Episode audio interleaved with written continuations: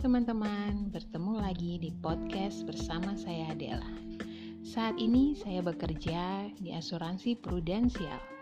Saya ingin membahas tentang sedikit mengenai proteksi kesehatan yang sangat penting. Apalagi di tengah pandemi COVID-19 seperti saat ini, yang kita tahu bahwa virus ini sangat berbahaya dan sudah memakan banyak korban. Khususnya di Indonesia sendiri, bisa dibilang sudah tinggi memakan korban jiwa.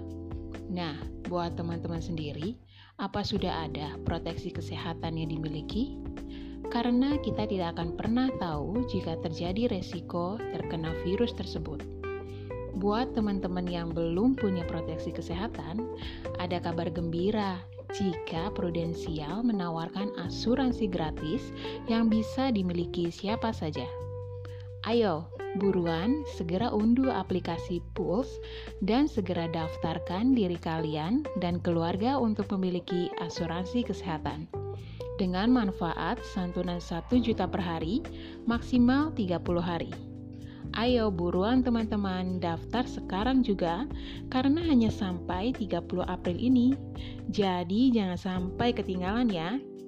So, hopefully informasi ini bisa berguna buat teman-teman semua. Sekian podcast saya kali ini. Sampai jumpa di podcast selanjutnya. Bye bye.